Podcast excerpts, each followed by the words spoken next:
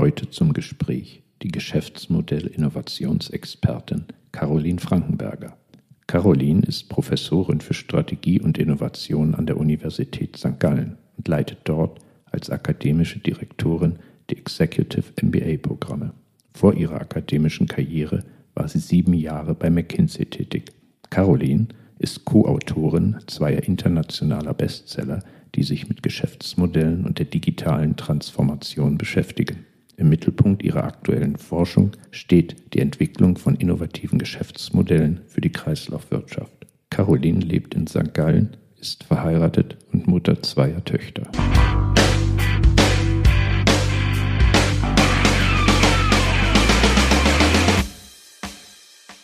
Ich starte mit unserer bewährten ersten Frage. Caroline, was ist denn deine Lieblingsmarke? Meine Lieblingsmarke ist Mammut, diese Bergsportmarke. Ja, aber ich bin Outdoor-Fan, ich bin gern draußen und habe die Marke schon immer cool gefunden. Da müsste man fast nachfragen, warum nicht Patagonia? Ja, da komme ich vielleicht später nochmal dazu. Patagonia finde ich auch spannend, aber Mammut ist schweizerisch und ist irgendwie mehr näher an meinem Herzen. Noch eine Frage so richtig im Herzen des Marketing. Hast du irgendeinen Werbeslogan, den du aktiv erinnern kannst?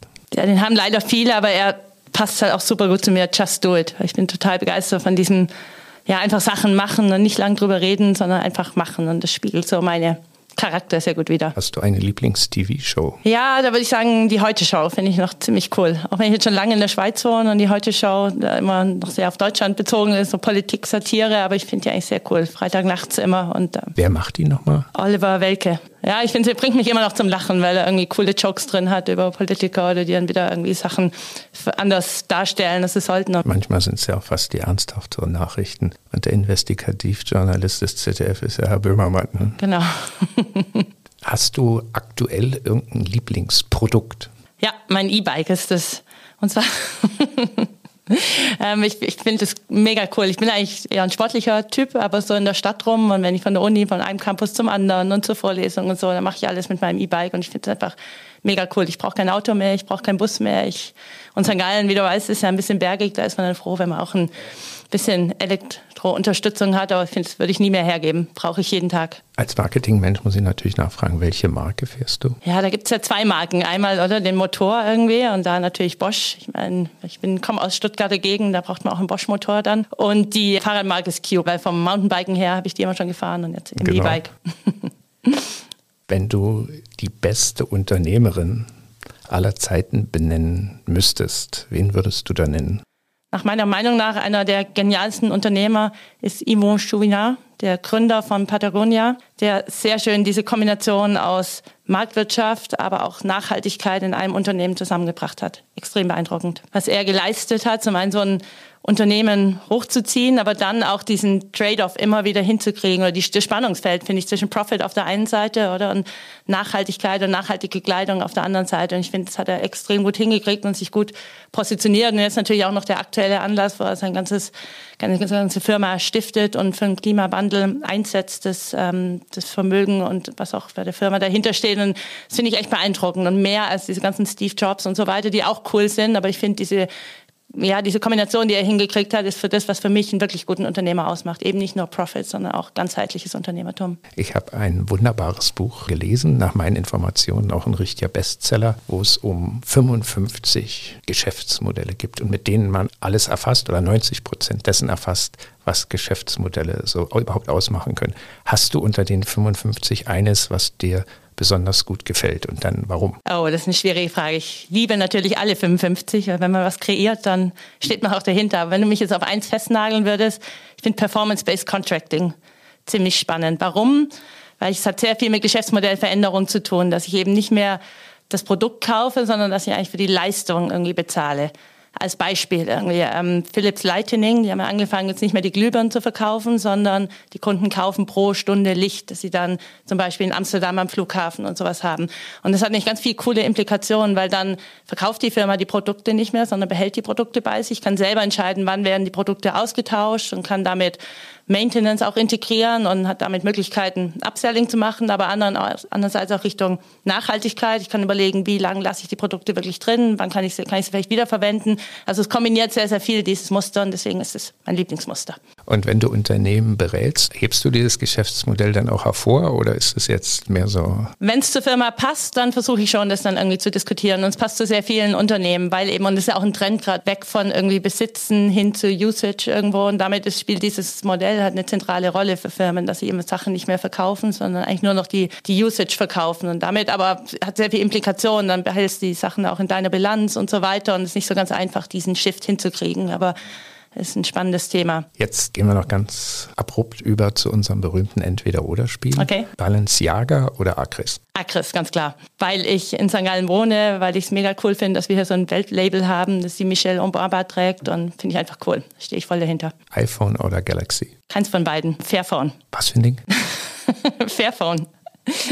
weil es das einzige Phone ist, was man wirklich vernünftig nachhaltig ist, weil man irgendwie Teile ersetzen kann, weil es Teile im Phone nicht geklebt sind, sondern irgendwie gepresst sind und damit kannst du es wieder auseinandernehmen, zusammensetzen und es ist die einzige Phone-Firma, die annähernd wirklich mit Nachhaltigkeit sich da auch brüsten kann, auch wenn es viele andere das ja auch erzählen. Sehr gut.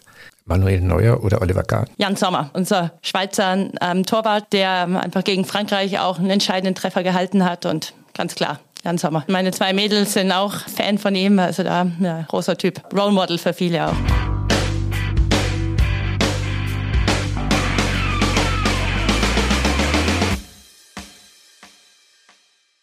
Komme zu unserem ersten Thema. Henkel bringt gerade an diesem Herbst in der Schweiz, in Deutschland und in Österreich eine hyperpersonalisierte, wie Sie selber sagen, B2B2C-Marke für professionelle Haarpflege in den Markt. Angeboten werden soll das Ganze unter der Marke Salon Lab and Me. Also was machen die genau? Die nehmen ihre Marke Schwarzkopf gehen zu Friseursalons und sagen, wir haben so eine Art Innovation zur Analyse des inneren Haares und diese Innovation nennen sie die Salon Lab Analyse. Das hat was mit Infrarot zu tun und dadurch sind sie in der Lage, so behaupten sie, das Innere des Haares zu analysieren. Und sie wollen zusammenarbeiten mit den Friseurinnen und den Friseuren, die analysieren das Haar von außen, befragen dann noch ihre Kundinnen und Kunden online natürlich. Man sammelt so wunderbare Daten und ist dann eben in der Lage, ganz maßgeschneiderte, personalisierte Haarpflegeangebote den Kundinnen zu unterbreiten in Zusammenarbeit mit den Friseursalons. Und die Idee ist dann, dass diese Produkte auch tatsächlich personalisiert werden. Man kann die dann mit den Eigennamen der Kunden, des Kunden versehen, kann als Kunde eine eigene Farbe noch auswählen und eigene Düfte und kann das Ganze dann entweder im Salon selbst kaufen, bestellen oder online erwerben. Und das Ganze ist natürlich zu sehen in einer besonderen Zeit Zeit, wo die klassischen Konsumgüterhersteller feststellen, dass ihr B2B-Geschäftsmodell, wo sie halt Retailer vor allem einsetzen, unter Druck kommt. Natürlich in dieser Branche waren die schon immer in enger Zusammenarbeit mit den Friseursalons, aber diese Zusammenarbeit ist ja auch ziemlich eingebrochen im Laufe der letzten Jahre. Aufkommen E-Commerce und diese klassischen exklusiven Haarpflegemarken für die Friseure und Friseurinnen, die sind ja sozusagen allgemeingut geworden, weil jede Konsumentin, jeder Konsument kann das auch irgendwo online erwerben, seien das Marken wie Goldwell, Vella Professional oder L'Oreal Professional oder Paul Mitchell oder eben auch die professionelle Serie von Schwarzkopf. Und es ist so ein Weg, wieder diese Beziehung zu vertiefen, aber eben auch die Möglichkeit für Schwarzkopf und Henkel näher an den Endconsumer heranzukommen. Wie ordnest du so eine Entscheidung ein?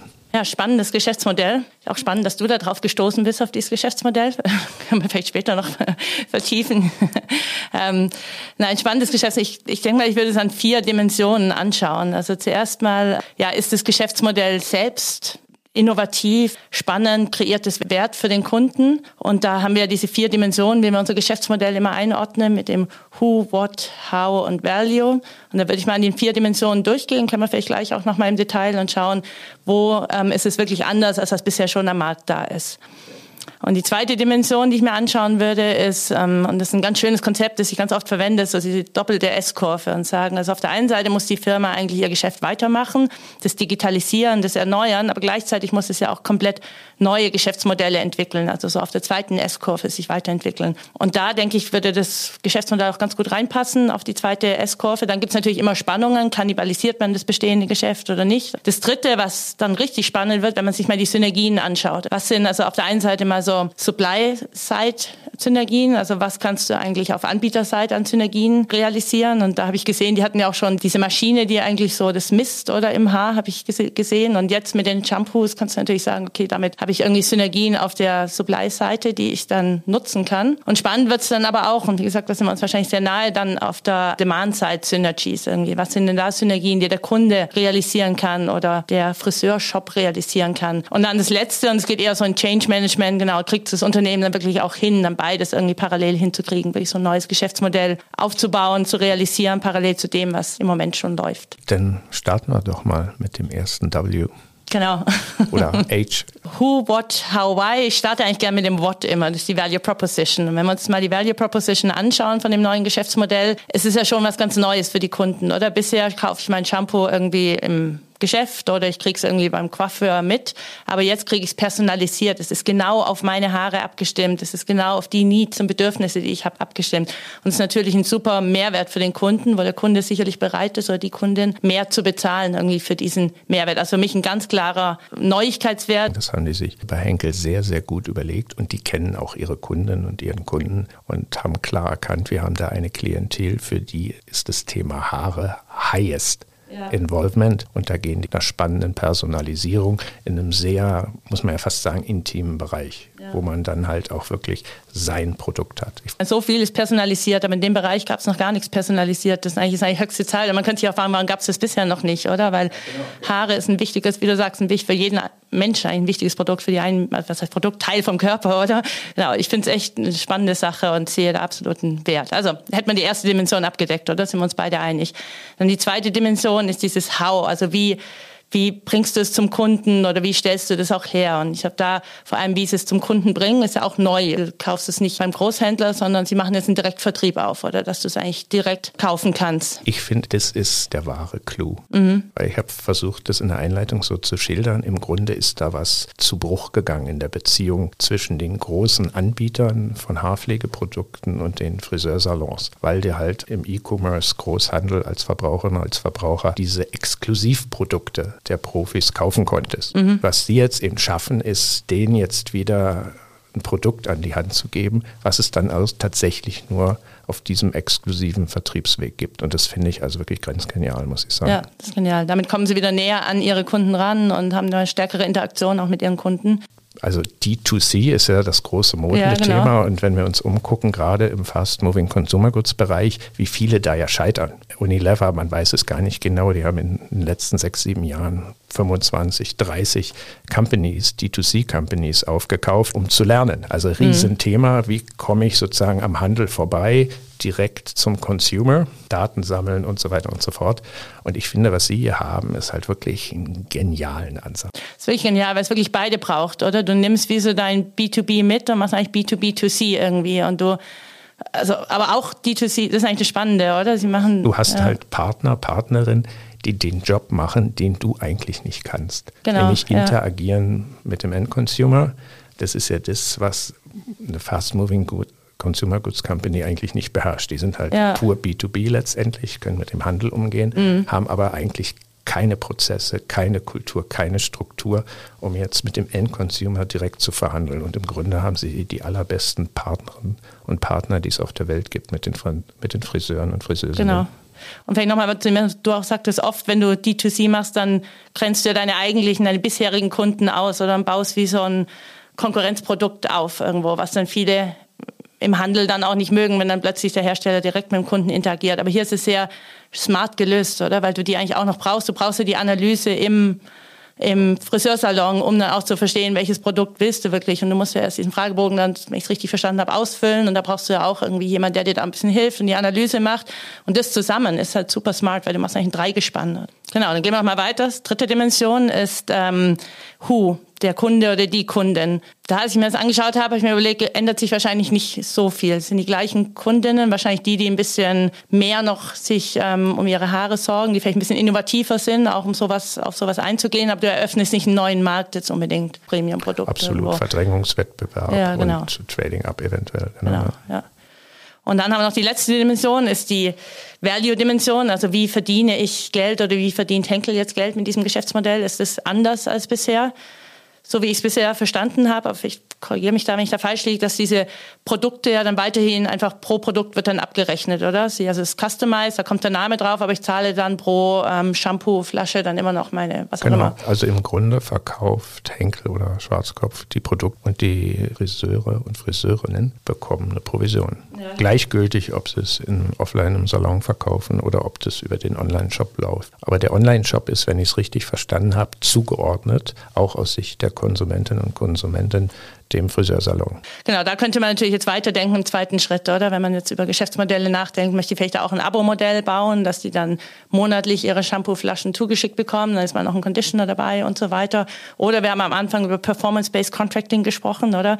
Dass dann irgendwie die Kunden sagen, ich zahle eigentlich nur, wenn ich auch sehe, da ist wirklich eine Verbesserung. Man könnte ja mit diesem Apparat, den sie haben, oder wo sie diese Haarstruktur messen, dann eigentlich nachher wieder und dann, dann macht es vielleicht noch mehr Sinn, das Geschäftsmodell, dass du ihn wieder zurückschickst in den Friseursalon, dann wird wieder gemessen, ist eigentlich eigentlich jetzt deine Struktur oder das Innere des Haares stärker geworden, weil du das richtige Shampoo ja, genommen hast? Ich denke, der, der äh, die, die, dieser Apparat spielt ja. da schon eine Riesenrolle. Der spielt eine Riesenrolle, der spielt genau. eine Riesenrolle. Ja. Weil die Frage, die ich mir natürlich stelle, ist MeToo-Gefahr, wie immer. Und ja. mir scheint die doch zumindest ist ja nichts, ist für ewig gebannt, aber für eine gewisse Zeit gebannt, weil man ja doch diese Innovation hat. Genau, das glaube ich auch, weil du hast ja diese Technologie und die hatten sie zuerst, oder? Und damit haben sie auch irgendwo eine gewisse können sie sich eben differenzieren auch von den Wettbewerbern und können dies nicht direkt kopieren, weil du brauchst erstmal diese Technologie. Und das ist eigentlich sehr schön. Innovation mit Technologie und Customized und auch einen großen Mehrwert für die Kunden. Ich finde es auch spannend, die Synergien sich anschauen, die Synergien auf Nachfrageseite, wenn du so ein neues Geschäftsmodell in den Markt bringst. Du kannst ja sagen, okay, Geschäftsmodell war jetzt die Technologie, dieser Apparat, könnte erreichen. Jetzt kommt noch dieses Customized Shampoo dazu irgendwie. Und da sagen wir in der Wissenschaft immer, okay, wenn du irgendwie Komplementaritäten hast zwischen dem ersten Geschäftsmodell und dem zweiten Geschäftsmodell, dann ist der Kunde auch bereit, mehr zu bezahlen für dieses neue Geschäftsmodell. Jetzt können wir uns ja mal überlegen, was sind die Komplementaritäten dann in diesen zwei Geschäftsmodellen? Ich kann sagen, vielleicht auf der einen Seite ist es Convenience, oder? Der Kunde sagt, okay, ich bin jetzt schon beim Friseur, der macht diese Analyse und dann kriege ich auch gleich das passende Produkt dazu. Ich kann es nachher vielleicht auch wieder beim, beim Friseurladen abholen oder die Flasche da wieder hinbringen, wie auch immer. Das wäre vielleicht so ein Element davon. Das andere, und das finde ich eigentlich spannend in der Forschung, ich weiß nicht, da wäre es auch spannend, was, wie du das siehst irgendwie. Wir nennen das ähm, markenspezifisches Humankapital. Ich weiß nicht, ob du das schon mal gehört hast. Wird in der Strategie- und Innovationsliteratur diskutiert. Und dass du sagst, du hast eigentlich als Kunde, wenn du immer mehr von dieser Firma weißt und kennst, dann bist du eben auch bereit, da auch bei dieser Firma stärker zu bleiben und mehr Produkte von der Firma zu kaufen. Wie so ein Login, aber eher von Kundenseite her. Disney ist da ein gutes Beispiel, oder? Ich habe irgendwie den Disney-Film mit dem mit dem tollen Held da drin und dann gehe ich irgendwie in den Disney Park und dann gibt es von dem Held eine Achterbahn, dann will ich natürlich auch diese Achterbahn fahren und nachher kaufe ich mir noch das T-Shirt und die Firma diversifiziert eigentlich, aber ich als Kunde gehe überall mit, weil ich eben dann irgendwo ein Fan geworden bin. Ja, wir nennen das in unserer Disziplin einfach Markenloyalität. Mhm. Klingt einfach. genau. Das ist ein Konzept, was seit, ich glaube, mit, mit der Erfindung der Marke entwickelt wurde. Kann ich gar mhm. nicht genau beziffern, 80 Jahre alt oder so, aber schön zu hören, dass es auch in der Strategie inzwischen angekommen ist. Und da hast du natürlich absolut recht. Mhm. Und ich denke eben auch, die spielen hier auf der Gesamtklaviatur. Also sie bieten einen funktionalen Nutzen sollte man nie unterschätzen. Mhm. Also der Konsument, die Konsumentin schaltet halt durchaus auch mal das Gehirn ein und sagt, was bringt es mir wirklich von der Funktionalität her? Und ja. ist da eindeutig. Und dann, du hast es schon so schön beschrieben, äh, da baut sich auch viel Emotionen auf, viel Gefühl aus. Es hängt auch mit dem Thema, glaube ich, zusammen. Mhm. Sich selbst schön finden, sich selbst aufwerten. Und dann natürlich sind wir hier total in dem Feld der Selbstinszenierung. Ja, sehe ich auch so. Spannend.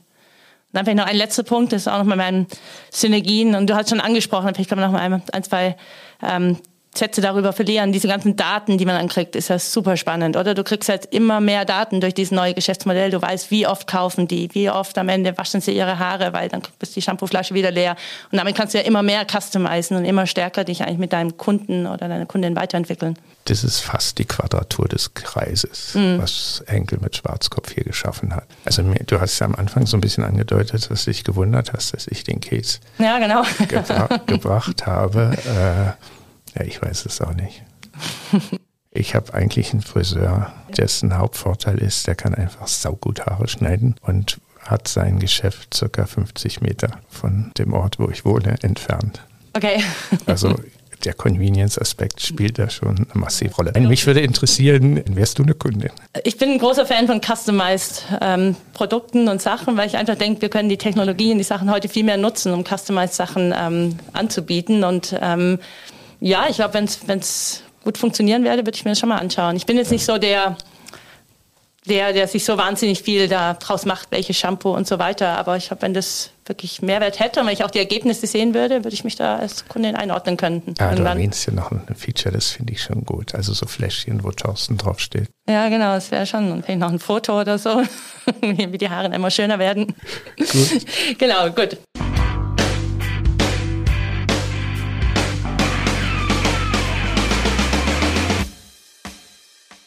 Ich habe noch mal ein anderes Thema, was mich wirklich brennend interessiert, was ich gerne mal mit dir als Marketing-Guru diskutieren würde. So, wir sehen ja immer mehr jetzt den Shift zur Nachhaltigkeit. Firmen beschäftigen sich mehr mit dem Thema. ESG ist ein großes Thema und wird immer mehr auch in den Top-Etagen dann auch diskutiert und versucht dann auch entsprechend die Geschäfte zu ändern. Ein zentrales Element hier drin ist die Circular Economy, wo ich selbst auch sehr viel Forschung dazu mache, weil das wiederum mit Geschäftsmodellen auch stark zusammenhängt.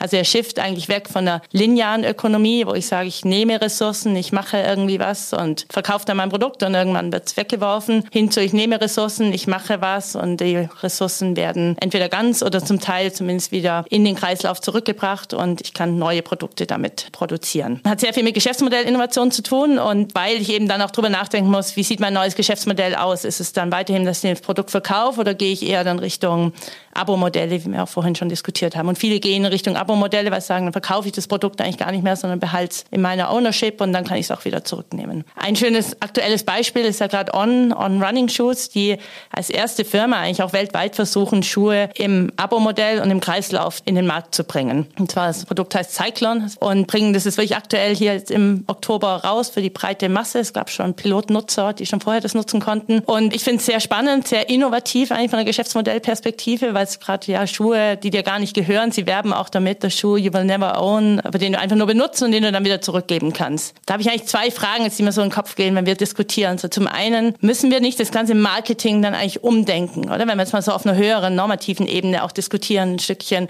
Marketing ist ja sehr stark dazu da, oder ich versuche irgendwelche Begierden beim Kunden irgendwie zu öffnen, so dass der dann ähm, die Produkte will, die er eigentlich auch gar nicht unbedingt will. Und ist das überhaupt noch zeitgemäß in einer Welt, wo wir immer weniger Ressourcen haben, wo wir immer stärker über ESG und so weiter nachdenken müssen? Das wäre für mich die erste Frage. Und die zweite Frage, dann glaubst du denn, dass so ein Geschäftsmodell wirklich funktioniert, wenn ich Schuhe im Abo-Modell verkaufe? Ja, das sind ja zwei mehr als herausfordernde Fragen. Ja.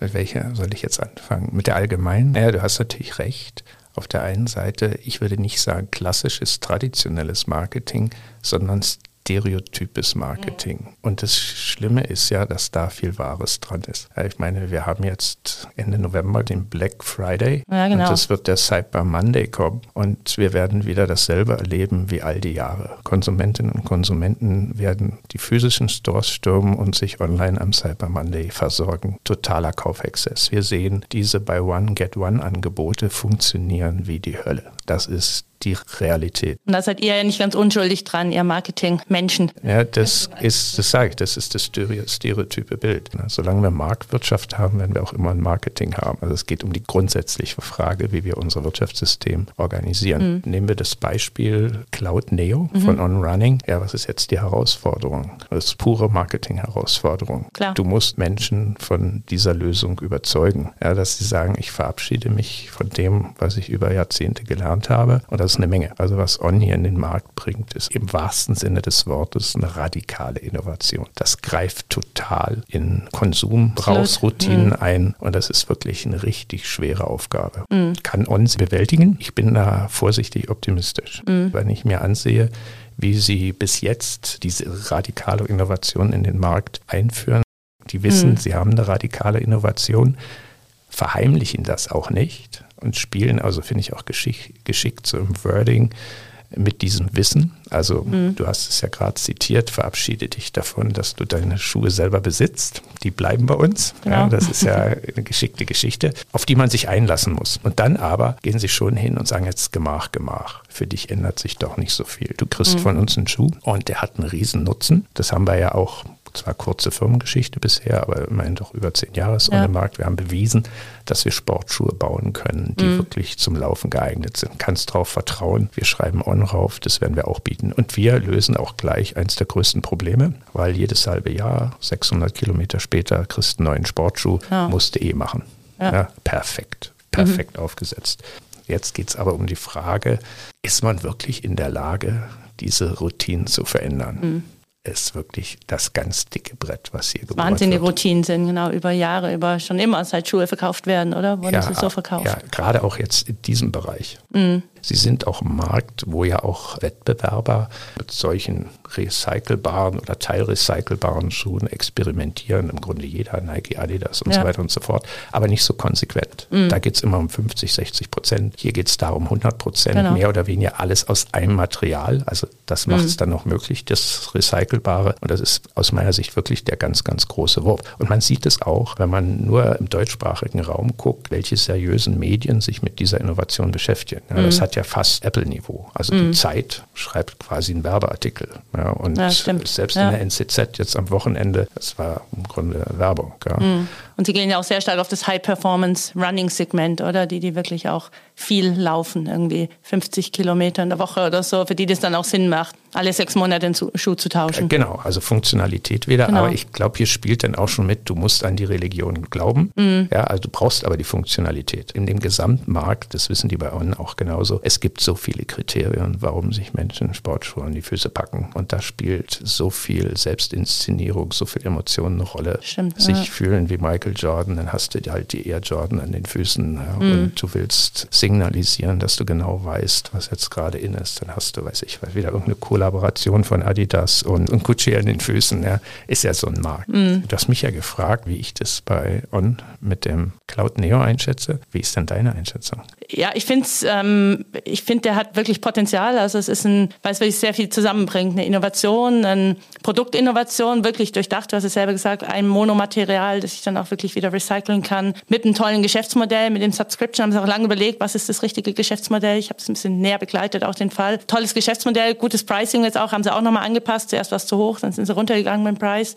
Was kostet jetzt? Aber kostet 15 US-Dollar im Moment im Monat. Und dann musst du aber entsprechend noch, wenn du wieder den Schuh zurückschickst, musst du dann nochmal eine Fee bezahlen. Das ist im Moment das aktuelle Modell in den USA, in der Schweiz weiß ich gar nicht, was da, oder wissen es, glaube ich, selbst noch gar nicht richtig, was der Preis ist. In den USA haben sie, glaube ich, schon 2000 Stück verkauft, oder? Ja, mit denen, die jetzt ähm, die Anfangsnutzer waren. Du konntest dich da am Anfang auf so eine Liste draufschreiben und die haben schon was bekommen, aber es ist noch gar nicht so in der breiten Masse. Da wird es jetzt erst dann eingeführt, genau. Also ich glaube, es kann funktionieren. Klar, man kann auch hier wieder kritisieren, sollte auch nicht viel mehr auf nachhaltige Schuhe setzen, die dann wirklich auch länger halten. Und äh, wie du sagst, es gibt auch immer viele Kritiken und sowas. Die Schuhe müssen jetzt wieder durch die Welt transportiert werden. Irgendwo müssen die ja recycelt werden. Ja, Irgendwo genau. werden die hergestellt. Aber ich finde es eine tolle Geschäftsmodelle Idee, die in die richtige Richtung geht, ähm, wo sie mit, wie, du sagst, mit sehr viel Herzblut dahinter sind, sehr viel richtig gemacht haben. Und ich wünsche ihnen viel Erfolg, dass es klappt und hoffe, dass es klappt. Und dann auch als Role Model für viele andere Firmen, die da auch ähm, in die Richtung gehen sollten, dann, dass wir endlich mal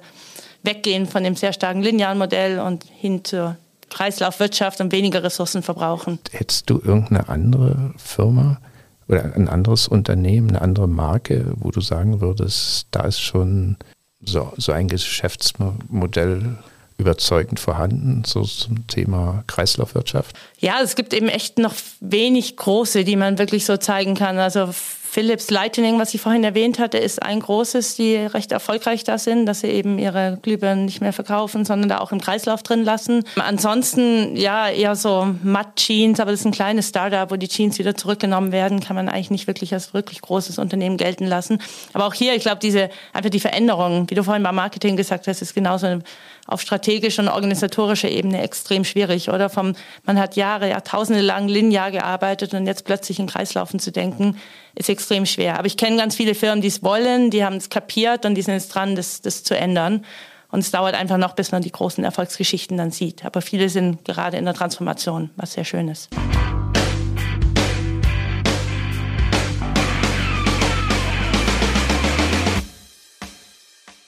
Das war's für heute schafften Henkel und Schwarzkopf mit der Lancierung ihres innovativen Geschäftsmodells Salon Lab Me die Quadratur des Kreises gelingt es, simultan sowohl die Geschäftsbeziehung zu den Friseursalons als auch zu den Endkunden und Kundinnen zu vertiefen und zu stärken?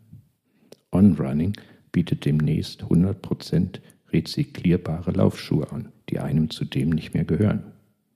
Wird das Cyclone-Konzept eine Benchmark für Geschäftsmodellinnovation im Feld der Kreislaufwirtschaft werden oder ist der Innovationsschritt für die Läufer und Läuferinnen zu radikal?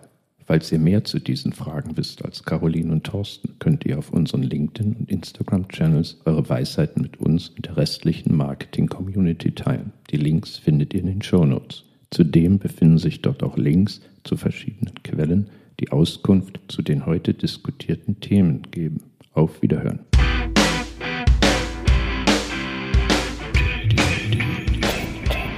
Dun, dun.